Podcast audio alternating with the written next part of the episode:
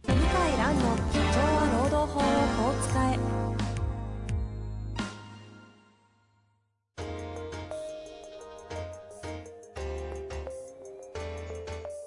法律の下で展開されるビジネスの世界ポッドキャスト「社長は労働法をこう使えば」弁護士の向井蘭が経営者の立場に立って経営者が知っておくべき労働法の基礎だけでなくビジネスに関する法律の問題を分かりやすく解説します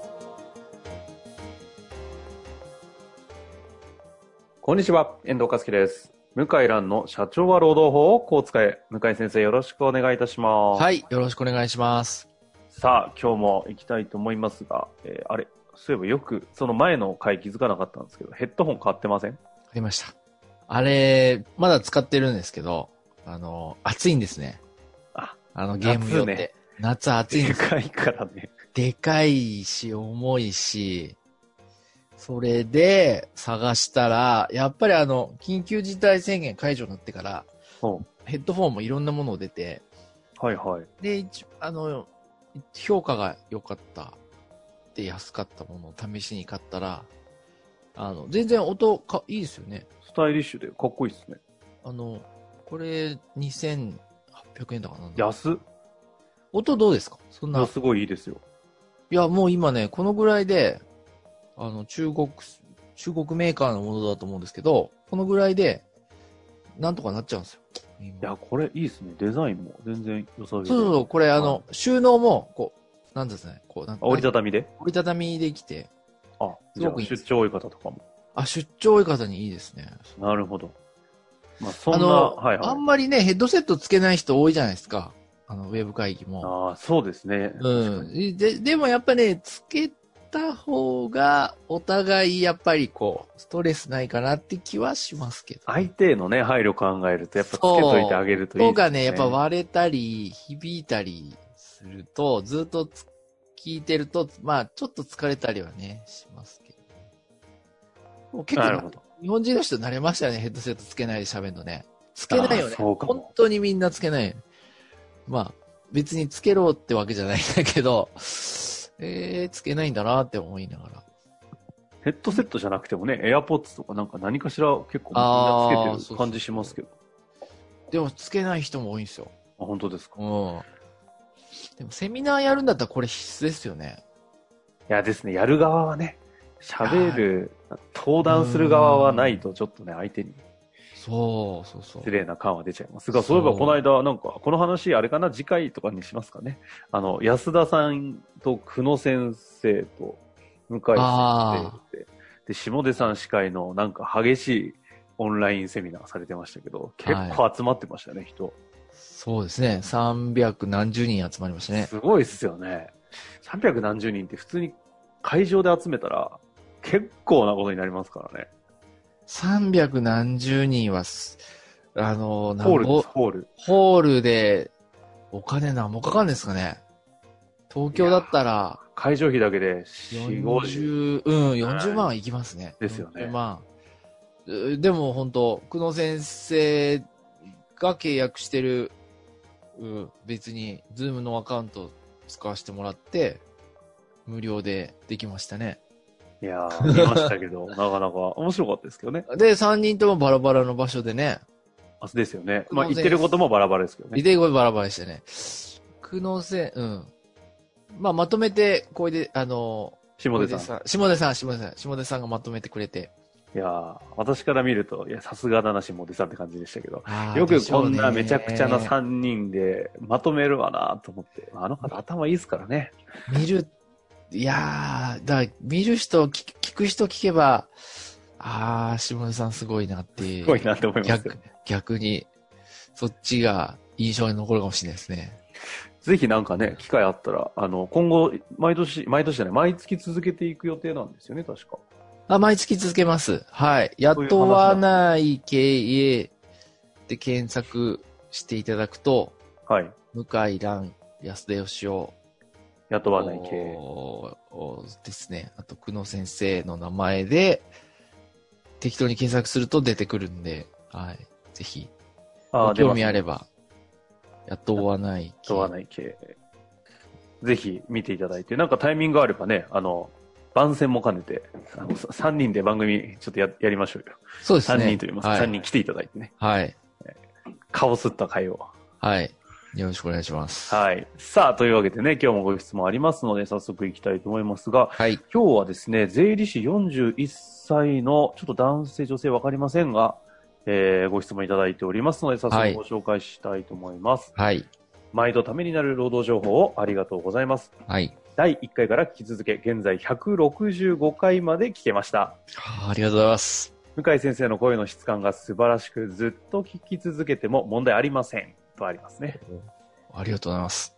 遠藤さんも毎回素晴らしく、石原先生、大久保先生、青木先生、秋山先生、生田先生、井上先生、若新先生とも、猛者たちを手なずける姿が感銘を受けます。全員だ、これ。とても気遣いをされている先生方は、石原先生、生田先生、井上先生、若新先生、向井先生とお見受けでき、大久保先生、秋山先生、青木先生は気を抜いてさかれているように感じます。えっ、とですね、さて、話は変わりますが、私は独立して税理士をしておりますが、労働問題はどうも、えー、蚊帳の外で社労士の先生や弁護士の先生の領域なのかなと思っています。しかし、副業解禁や同一労働同一賃金、働き方改革など税理士は取り扱いませんが、労務のことに関してはとても興味深く見ています。今後の流れで税理士も労務の勉強をした方が良いのでしょうかまた、どのような勉強をしておけば世の中の流れに対応できるでしょうかあと、社労士試験などの資格の勉強はした方が良いでしょうかよろしくお願いいたします。ということですね。 はい。いやー、ありがたいですね、税理士の先生ね。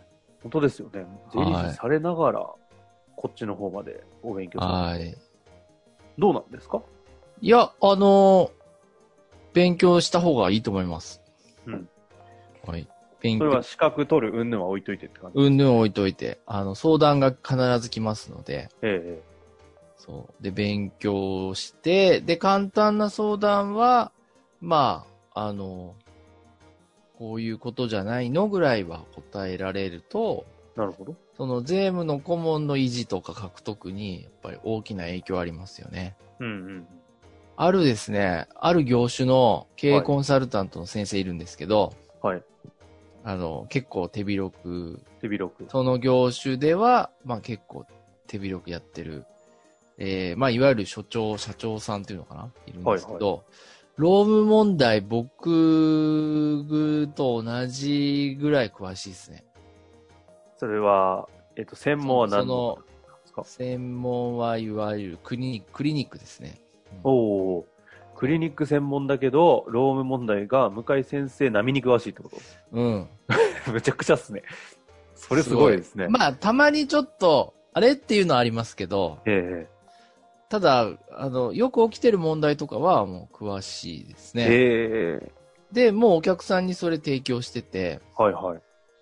もう労働問題とセット、クリニック系とか、労働問題とセットですから、だから、あの、それで、おそらくお金っていうか契約維持、それ単独でお金もらってるかわかんないですけど、うんうんうん。あの、役に立ってると思いますね。ええだで、まあ、あの、本当に、こう、経営者の方、相手の仕事だったら、保険の営業とか、うんうん。あの、損保の営業の方も、まあ、本当は、あの、税金、税、税務とか勉強すると思うんですけど、はいはい、そうですね。労務も勉強して、ある程度答えられるようになると、あの、信用してくれて保険とか、融資とかの相談になると思いますね。ああ、確かにね、優秀な保険、特に生命保険扱ってる方って手広いっすよね。うん。だからそのく、専門家になる必要ないんですけど、話をして、こう、問題点聞き出して、人紹介するぐらいああ、やれると、すごくまあ、自分の本業に行きますよね。なるほど。そういう意味では、うん、勉強して損はないかなと思いますけどね。そうですよね。実はい際に、久野先生、ちょうどね、先ほど名前一瞬出てましたけど、はいあの先生とか社労士ですけど、逆に社労士じゃないところやたら詳しそうですね。い先感じしますね。生は、経営コンサルに近いのかな。そう。税務もやっぱ話してますね。ああ、ですよね。うん。うん。税務も話してるんで、だ本当は、やっぱり税務と労務ってこう、どんな小さな会社も必要なので、はい。だからどちらもできるといいですよね、お客さんからしたらね。確かになそう。だうちも本当はね、できたらいいかなとは思いますね。い今思えば。税税ね務もってことですか。ただ税務を弁護士にあえて相談するってのは相当、こう、なんだろうな。こじれた税務のケースじゃないですか。こじそのれ時てるやつで、生半可なアドバイスは到底できないんで、うんうん。ちょっと難しいかなと思いますけど、ただ税理士さんが、あの、ロームをやるっていうのは、あの、人を紹介したり、問題点、こう、問題点がまずわからないですからね、普通のうん社長さんは。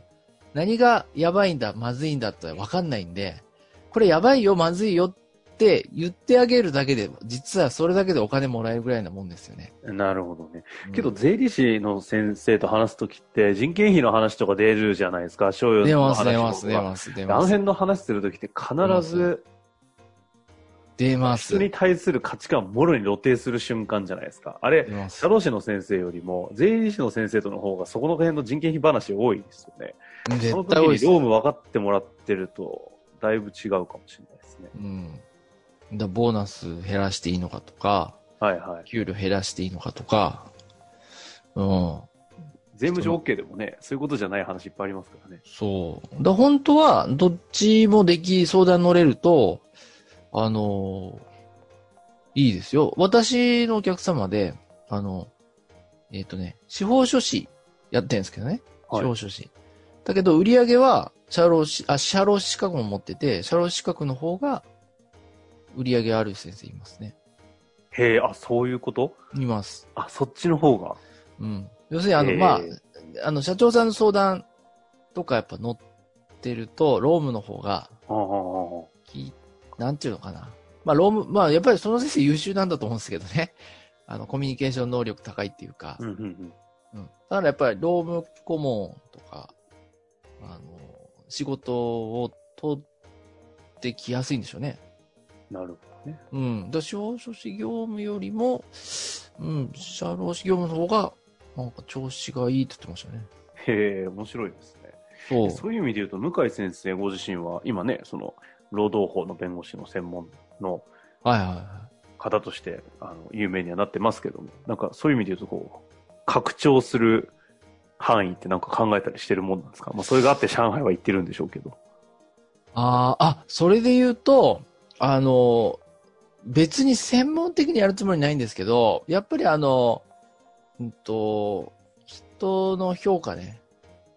人の評価。うん、人の評価っていうか、仕事の分析ですおね。おおうおうまあ、今、日立製作所が改革進めているジョブ型雇用へのはいはい。取り組みっていうのがあって、で、まあ、職の資格制度でずっと、まあ、日本の製造業やってきたんですけどう、んうん。なかなかどんどんこう、時代に合わなくなってきていて、で、ちょっとやっぱ、職の資格ってどうしても年功的になりやすいんですね。はいはい。うん、だからそれを、日立なんかは、まあ、世界で競争する必要あるんで、ジョブ型にして、職務給と。即職務給にして、で、職務給を、今、一件お客様の、まあ、簡単な、簡単というか、その、ごく一部ですけどね、職務給的な仕事の制度を作るっていうのを、ごく一部ですけどやってます。あ、そうなんですね。はい。でもね、確かに在宅とか服進むとそう成果ベースになってくるんで、必然的にジョブ型に切り替えていかないそうもとうね、制度は厳しいですよね。これ、今、収録時点で東京毎日200人ぐらい感染そうですね、200人超えのし時て期。て、で、これが1ヶ月続くと、まあ、また在宅増えますよね。そうですね。ねとなると、あの、もう、結局結果ベースで判断しないと、人の評価ができないですよね。行動結果で。あの、この間面白くて、私あの人事制度側の、あの、番組一個も別でやってるのあるんですけど、はい。そこに、あの、コロナ禍、在宅に入って、ついに賞与の時期がやってまいりました。おーどう評価すればいいのやらっていう質問をしてたんでおー、いや、まさに今、向井先生おっしゃってた通り、そうそうそうそうそう。そうなんですよ。となると、あの、まあ、これ、後々やりたいと思いますけど、こう、日報をね、テレワークだとやっぱや書いてもらうんですけど、はい。日報をやっぱ書かせるとわかりますよね。あ逆にわかりますよ。あ、なんか日報なんて書かせんなじゃなくて、日報やると、うん。あ、なんだ、みたいな。はこれしかやってないんあ。だ、みたいな。あであれば、あ、こんなにいろいろやってんだなっていう人もいて、ーはいはいはで、い。これで同じ給料、同じ賞やっておかしいな、みたいな、なりますね。なるほどね。ちょっとどっかのタイミングで評価系やりますかそう。だから評価っていうよりは、僕の場合、あの、仕事の分析からやるように、うんうんあの、あのある、えっ、と、まあ、これも後で、あの、紹介しますけど、ある職務分析の本があって、その先生とお会いして、でいろいろ教えていただいて、あ、そうなんですね。そう、結局ね、あの、仕事の分析をやんないとダメなんですよ。職うん務うん分うん析。で、これ本当は職能資格も何でもやんないといけないんですけど、あの、例えばトヨタ自動車はじめとして製造業の生産管理って意味では、うんもうストップウォッチ持って、1秒0.1秒とか、まあ0.1秒は言い過ぎかもしれないけど、1秒2秒のこう時間短縮、生産効率アップをやってきたじゃないですか、はいはい。日本は。ええただ、ただホワイトカラーになると途端にザルみたいにやっぱなるわけです確ね。かにね。いや、だけど、そんなわけなくって、キエンスとか、あの、莫大な利益を叩き出してる会社は、やってんですよね。なるほど。そう。ホワイトカラーへのホワイジョトブカラーのジョブ研。究。ジョブ研究をやんないと、なるほど。当然ダメなんですけど、まあ、その先生ぐらいしかやってなくて、え、ちょっと最後に本のタイトルだけと、せあー著者の先生だけをご紹介いただいて。ええ、西村聡先生っていうはい。先生で、えっ、と、聡がね、耳辺の、なんつうのあの、ハム、ハムに心ですね。ハム、ハムに心、西村聡で、で、た僕は好き、僕は一番好きな本は、職務分、あの、労働新聞社から出てる、はい。職務分析、職務評価の基礎講座。ほうほうほ職務分析、職務評価の基礎講座っていうう本。書籍があるんですね。ぜひちょっと皆さん一度。書籍があって、で、はいまあ、私はこの本大好きです、ね。えー、そう職務分析、職務評価と賃金の決め方ってやつですかね。そう。ぜひ、あの、ご興味ある方は。だからあの、結局ね、これやってる人ほとんどいないんですよ。うんうんうん職務給って。職務給ってほとんどやってる人いなくって、で、これからなんですよ。で新しい産業だから、あの、チャンスありますよね。いやーですよね。これから、てかここ多分本当に今、浮き彫りになってきてるのを感じますよ。そう。それ系の質問増えてるんで。そまあ、というわけで今日のあたりはここで一旦はい終わりたいと思いますが、はいちょっとね、タイミング見計らって、この職務分析、職務評価の基礎講座、向井蘭編はちょっとね、どっかでやりってみたいですね。う。はい。というわけでお今日願いしのあたますりはここで終わりたいなと思います。向井先生、ありがとうございました。はい。ありがとうございました。本日の番組はいかがでしたか番組では向井蘭への質問を受け付けております。ウェブ検索で向井ロームネットと入力し、検索結果に出てくるオフィシャルウェブサイトにアクセス。その中のポッドキャストのバナーから質問フォームにご入力ください。たくさんのご応募お待ちしております。